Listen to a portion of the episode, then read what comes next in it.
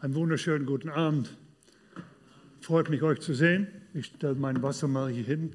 Freue mich auch über Livestream. Guten Abend allerseits. Schön, dass ihr da seid, dass ihr zuhört, dass ihr eingeschaltet habt. Ähm, ich möchte noch mal kurz beten.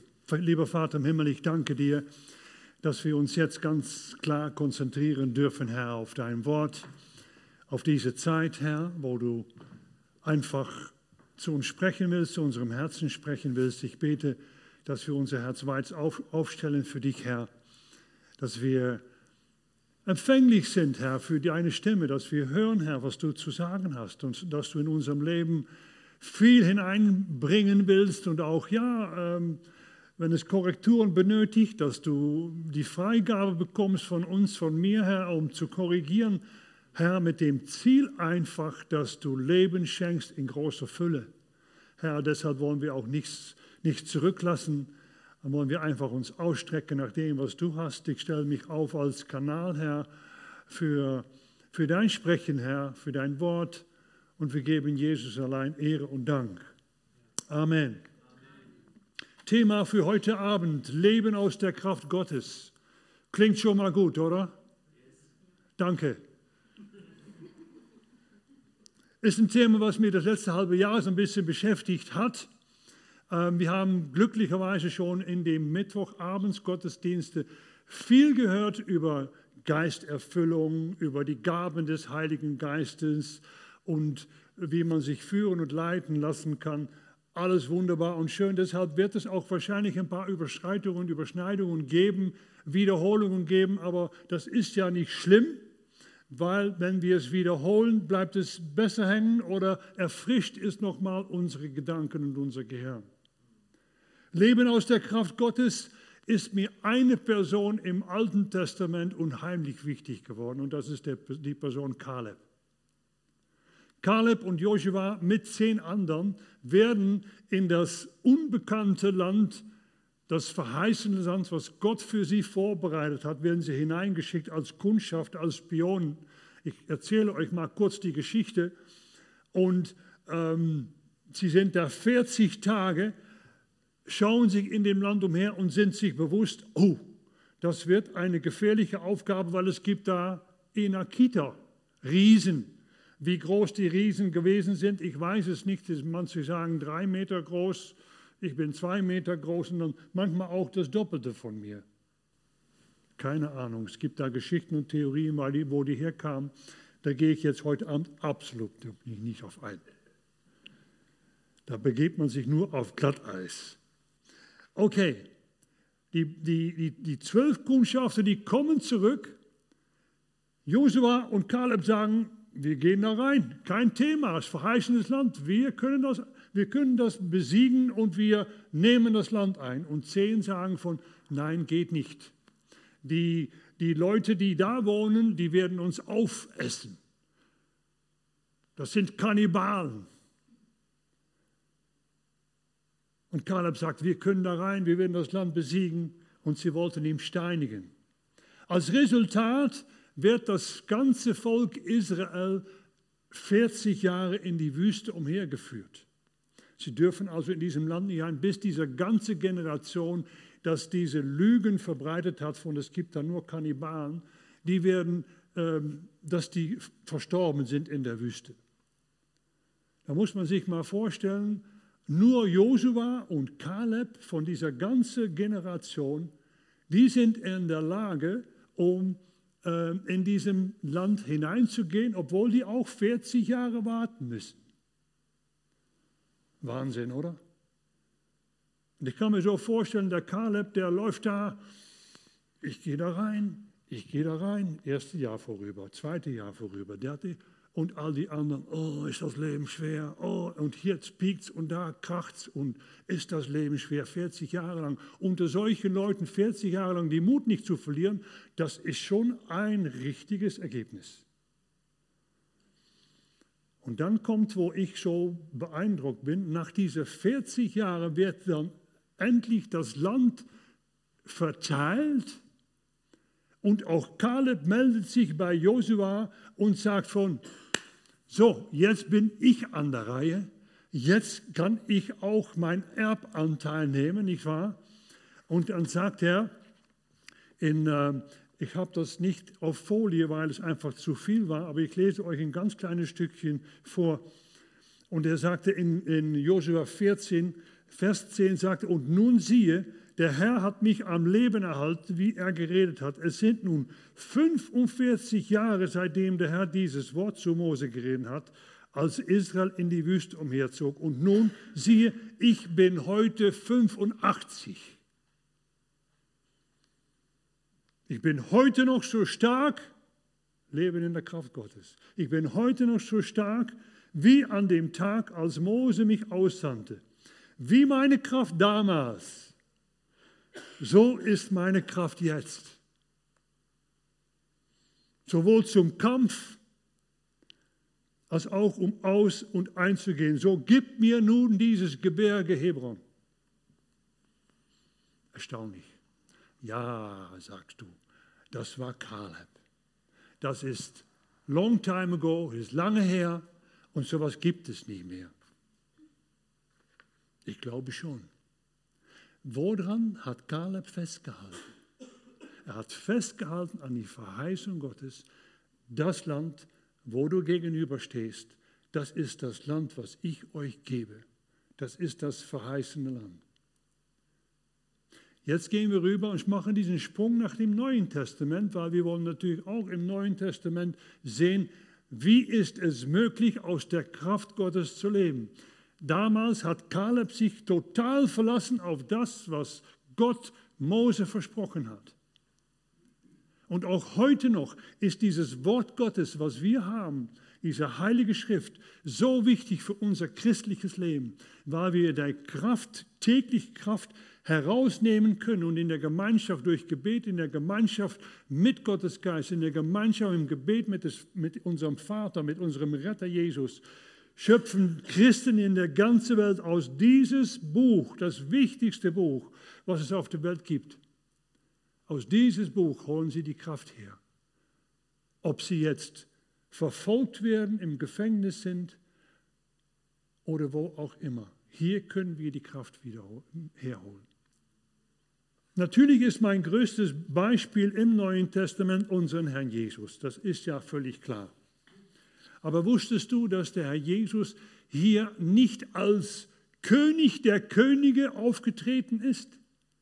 Und dass er geboren wurde nicht mit königlicher Würde, die Bibel sagt, er hat alles verlassen, was Reputation, was Würde, was irgendwie Ehre oder was, was Erbschaft angeht. Er hatte alles verlassen. Er machte sich selbst zu nichts. Sag mal nichts. Nichts. Er machte sich selbst zu nichts. Er musste sich also auch hocharbeiten, oder? Und erst als er 30 Jahre alt war, als Johannes der Täufer im Jordan anfängt an zu taufen, dann geht Jesus dahin und lässt sich taufen.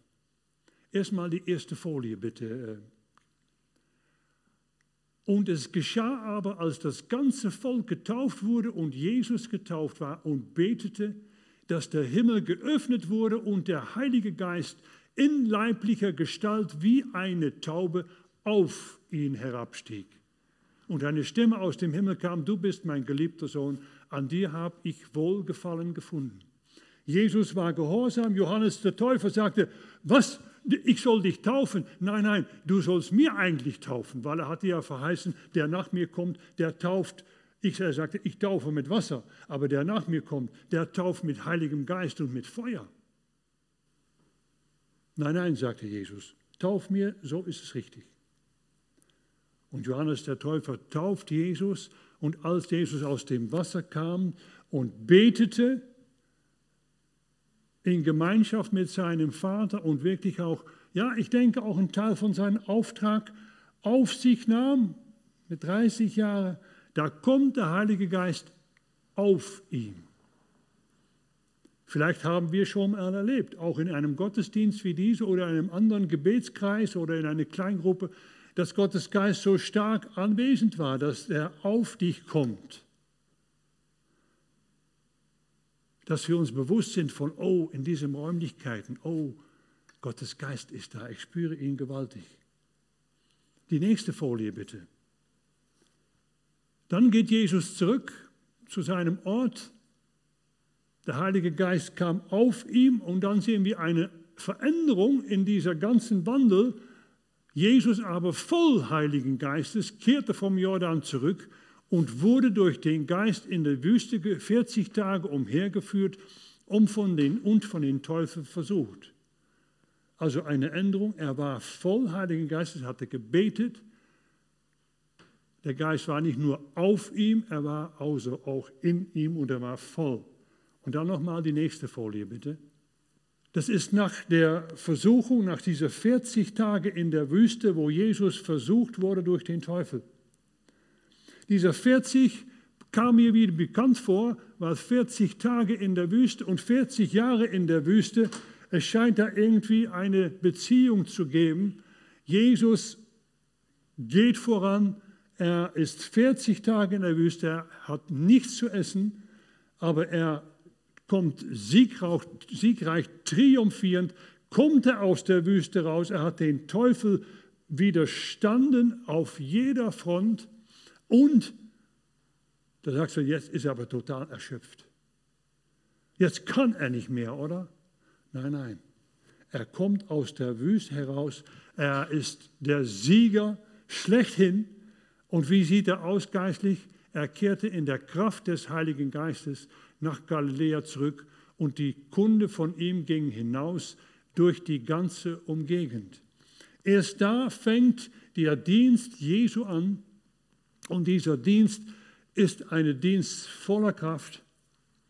Der Heilige Geist auf ihn, der Heilige Geist voll in ihm und die Kraft in ihm, die sich bemerkbar macht. Das erste Wunder, was, wir, was Jesus dann tut, das kennen wir ja, das ist in Johannes, ist er, dass er Wasser zu Wein macht. Und da, von da aus ging sein Ruhm weiter in die ganze Umgebung. Was war Jesus so wichtig? Warum hat Jesus gewartet auf diese Kraft? Diese Kraft war eigentlich ganz besonders. Das Wort Kraft in dem Griechischen, manche, die kennen das vielleicht, haben das schon mal gehört, das ist das Wort Dynamis. Da kommt unser Wort Dynamit her oder auch das Wort Dynamo. Das ist eine selbstenergische Kraft. Ähm, Dynamit ist etwas, was eigentlich im Prinzip ein Gefäß braucht. Wenn du einen Stab Dynamit hast und du werfst das auf der Straße, dann macht es Bumm und das, das war's dann.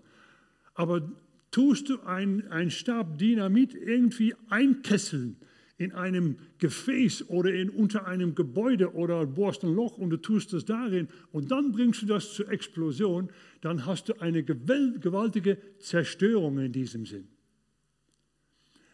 Also eine, eine, da steckt eine gewaltige Kraft dahinter, eine Energie, die es kaum zu bändigen gibt. Und deshalb auch dieses Wort im Vergleich zu das, was Gottes Geist in das Leben von Jesus Christus machte und auch was er, was er in unser Leben machen will.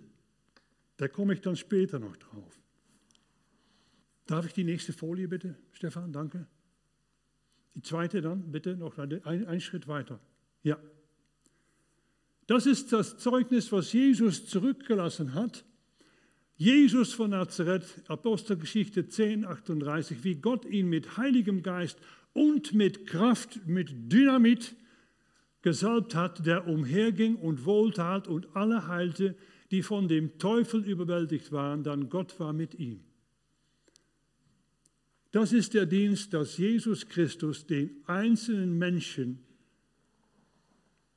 sich vorgenommen hat er hat sie gesucht, er hat sie gefunden, er hat die Verkündigung äh, dargestellt, aber er war immer wieder an den einzelnen Menschen interessiert, dass sie befreit werden, dass sie geheilt werden, dass sie von dieser Gebundenheiten des Teufels freigemacht werden.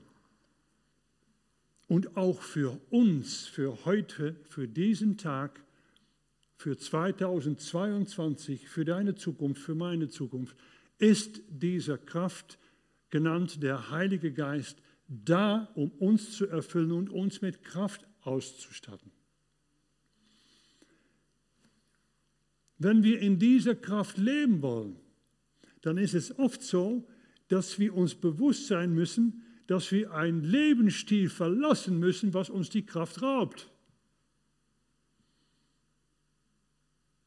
Weil wir sind nur beschränkt aufnahmefähig. Wir sind auch nur beschränkt einsetzbar, wenn es etwas gibt, was uns dauerhaft die Kraft raubt. In, in, Gesprächen, die ich mit Menschen oft geführt habe, merke ich einfach, dass so gerade die Vergangenheit oft ein, ein, ein, ein, ein Faktor ist, was Menschen einschränkt bzw. lahm macht überhaupt, um Kraft zu empfangen. Ich kenne jemanden, der hat vor 20 Jahren ein, eine Gerichtsverhandlung verloren. Das fand er so ungerecht, der streitet bis heute noch. Dann hat dieser äh, Anwalt hat es total verkehrt gehabt. Und dann dieser Richter hat er, hat er angezweifelt und dann hat er wieder ein anderes, anderes Verfahren angeleitet. Da musste er wieder umziehen mit seinen Anwalten irgendwo anders hin. Es hat ihm massenweise Geld gekostet. Es hat ihm massenweise Kraft gekostet und wenn du sein Leben ansiehst, ist es eine einzigartige Katastrophe. Warum, wenn du nach ein paar Jahren siehst, von es ist aussichtlos, verlässt du dann nicht deinen Stolz und sagst, okay, hoppla, das Leben geht aber weiter. Ich lasse mich nicht von der Zukunft berauben. Wir haben irgendwo ein Zimmer, haben wir in unserem Haus, da steht dann darauf, Lass die Enttäuschungen der Vergangenheit nicht über deine Zukunft herrschen.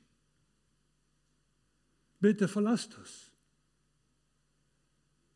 Deshalb ist es auch so wichtig wie ein Kaleb, ich habe ein Ziel vor Augen, kann man nicht, ist mir egal, wie die anderen denken und was sie sagen und so.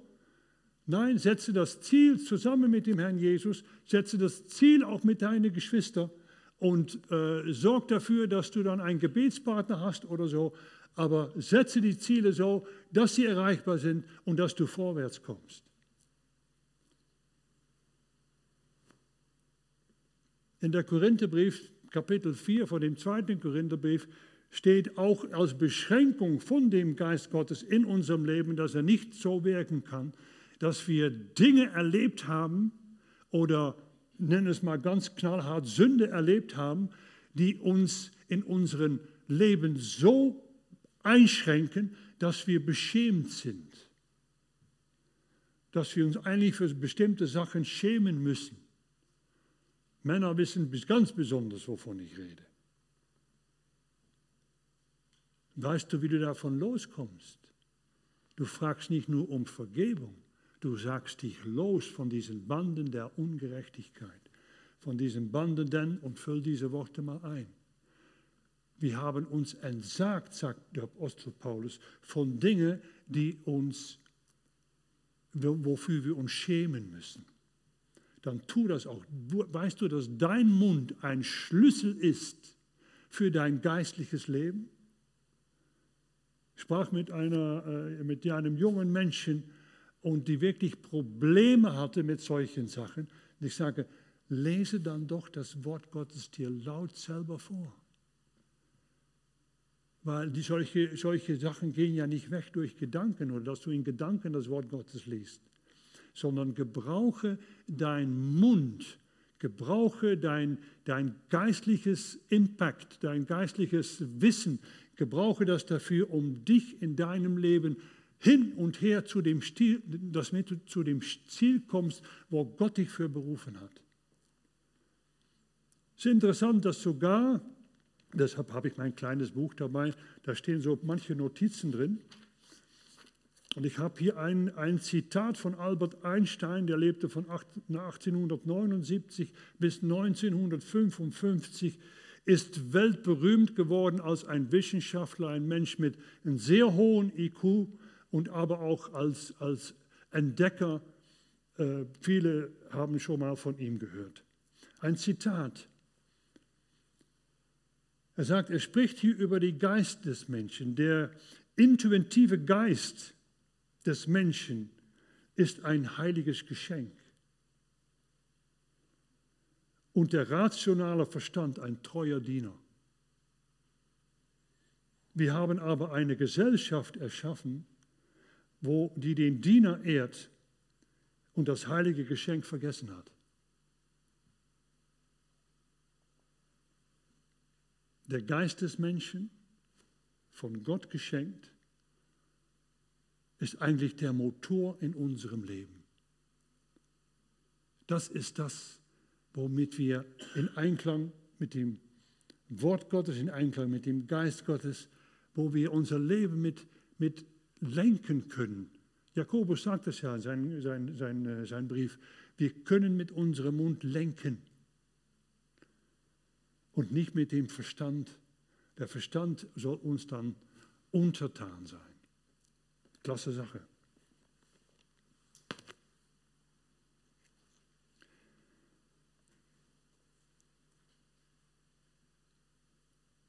Empfange Vergebung für diese Sachen und empfange die Rettung und die Reinigung von, den, von deinen Sünden, damit dein Leben wieder, dich wieder, dass du dein Leben wieder neu ausrichten kannst.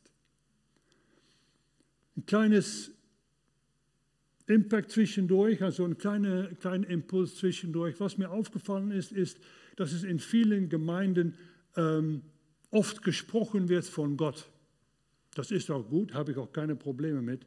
Aber wenn der Name Jesus nicht genannt wird und nur über Gott gesprochen wird, dann haben wir ein Problem. Weil der Name Jesu ist der Name über allen Namen. Wir können auch keinem Menschen helfen, wenn wir nicht beten in dem Namen Jesu. Und wenn wir den Namen Jesu ausrufen, aussprechen, predigen, was geschieht? Dann gibt es nicht immer Frieden. Wenn wir den Namen Jesu aussprechen und sagen, da ist nur ein Weg, Jesus, da gibt es Spaltung, da gibt es Trennung, da gibt es Widerstand. Aber das ist für uns Christen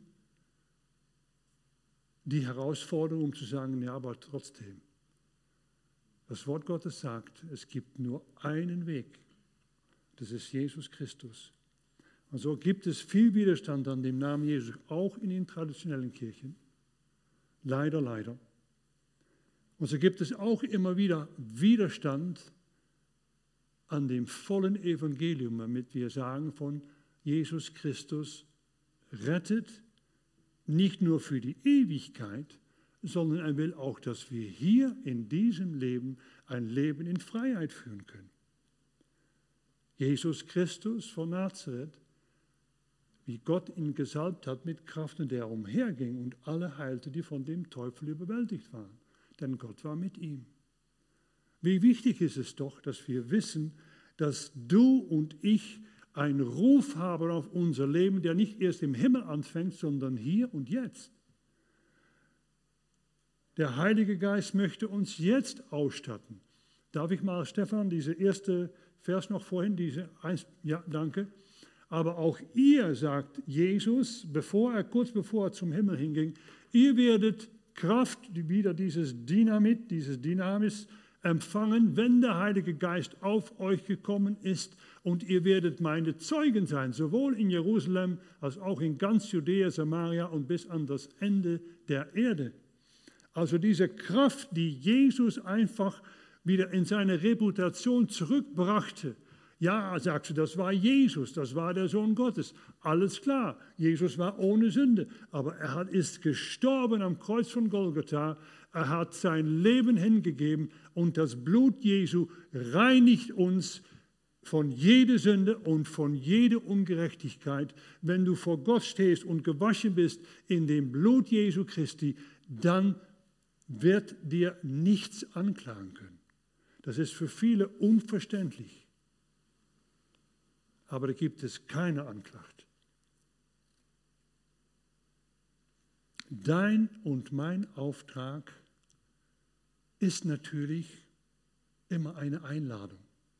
Gott lädt ein. Ihr werdet Kraft empfangen. Wollen wir diese Kraft? Sind wir uns nicht sicher? Oder wie wollen wir darauf reagieren? Ich bin davon überzeugt, dass Gemeinde so wie diese einen gemeinsamen Auftrag hat. Einen gemeinsamen Auftrag. Wir, wir sind die wenigsten, die vielleicht, ich sag mal, uns auf die Straße hinstellen. Ich gebe nachher noch mal ein Beispiel. Auf die Straße hinstellen und da Zeugnis geben oder predigen. Aber wir sind auch immer wieder, wir haben die Türen offen, wir stehen auch im Internet, Menschen, die suchend sind, die werden uns finden. Da bin ich auch sehr dankbar für, weil jeden Sonntag gibt es wieder neue Gesichter in der Gemeinde. Wie wichtig ist es dann auch, dass wir solche Menschen, dass wir, dass wir schauen und gucken von, haben die einen Ansprechpartner? Ist da jemand, der sich um sie kümmert oder kommen sie? Sind sie bekannt, sind sie nicht bekannt? Damit sie einfach spüren von, wir sind in euch interessiert. Wir sind dabei, um zu gucken von, können wir etwas für dich tun? Können wir als Gemeinde dich einladen? Deshalb gibt es auch Next Steps, damit Menschen wirklich uns kennenlernen, damit Menschen sich selbst kennenlernen, damit Menschen ihr Potenzial entdecken und vielleicht auch einen Platz in der Gemeinde finden, wo sie vielleicht mal mithelfen können und so uns kennenlernen, weil wir sind interessiert, dass Menschen in die Freiheit kommen, dass Menschen gerettet werden, dass sie ein neues Leben bekommen in Jesus Christus. Deshalb gibt es auch Kleingruppen. In so einer großen Gruppe kann man vielleicht nicht sprechen, aber in Kleingruppen kann man gut miteinander sprechen.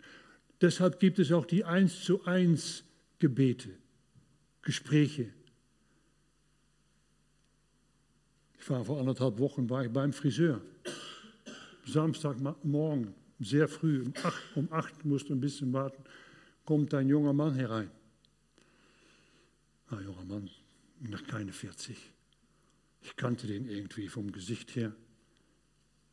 Muslim. Der setzt sich neben mich und sagt, hi, wie heißt du nochmal? Ja, sowieso. Wir kannten uns dann, kamen dann ins Gespräch und äh, Zeugnis gegeben von Jesus. Ich sage, ja, ihr Muslime, ihr habt ja immer das Problem, dass Jesus der Sohn Gottes ist. Stimmt, sagt er. Es gibt, Gott hat ja keinen Sohn. Ich sage aber, wie erklärst du dann zum Beispiel, dann kamen wir so ins Gespräch. Ich sage, wie erklärst du dann in Daniel Kapitel 7, Kapitel 7, dass ein Menschensohn, da wurden Throne aufgestellt und die Alten von Tage kamen, das war ja Gott der Vater, und dann kam jemand, der aussah wie ein Menschensohn, ich sage Sohn, und ihm wurde übertragen alle Gewalt für alle Ewigkeit. Wie kann ein Mensch in alle Ewigkeit regieren? Der muss ja ewiges Leben haben, der muss ja tot gewesen sein und auferstanden. Oh, sagt er, das habe ich noch nie so betrachtet. Ich sage, Gott hat, Gott ist ganz anders als nur eine Person.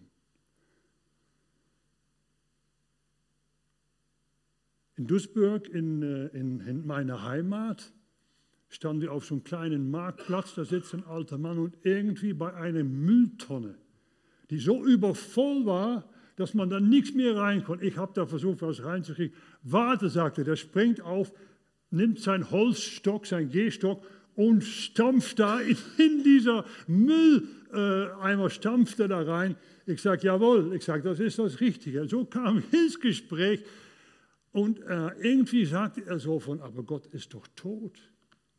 Ich sage, wie kommen Sie denn dazu? Weil Sie ihn nicht erleben, ist er doch nicht tot.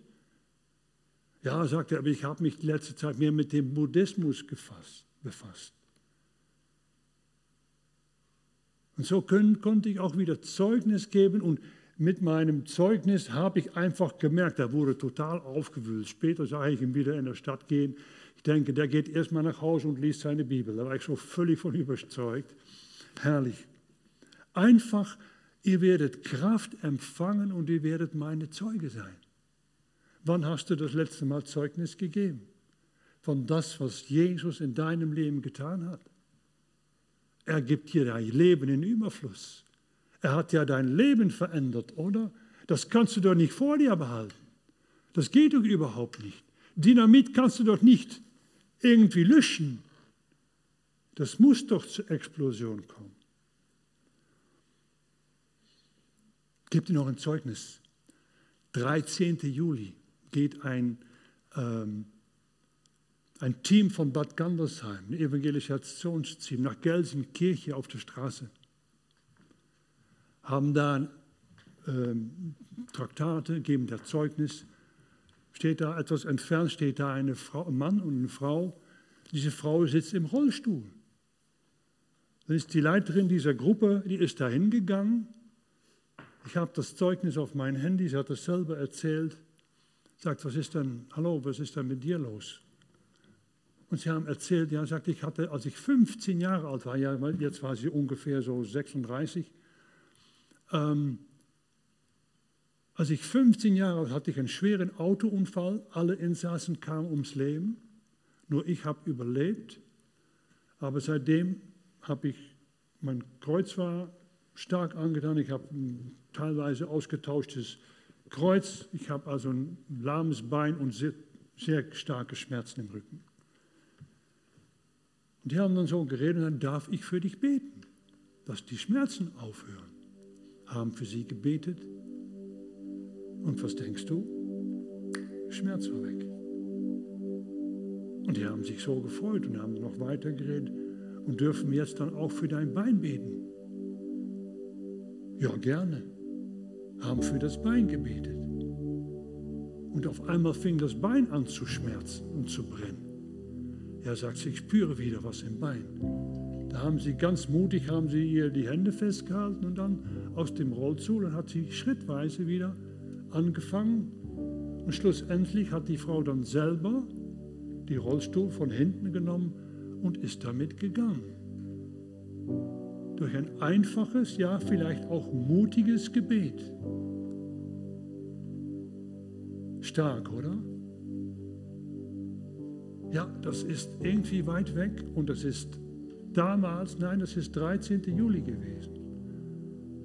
Wie wichtig es ist, dass wir, hör mal, hier unter uns ist keiner, der nochmal die Kopfschmerzen einer Fliege heilen kann. Wirklich nicht, keiner. Aber Gottes Geist ist der Stärkere in uns.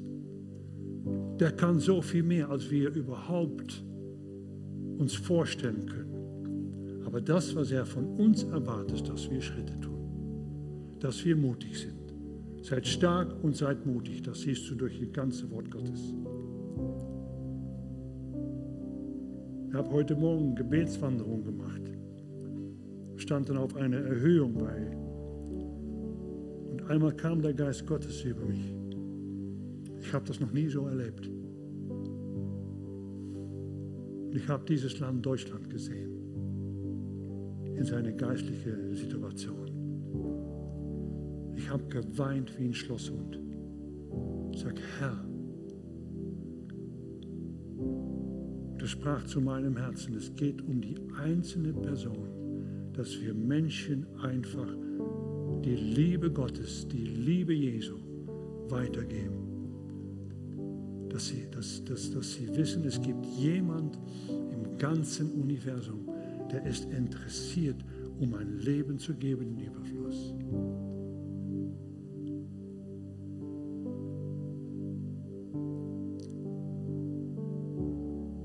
Ich höre jetzt auf.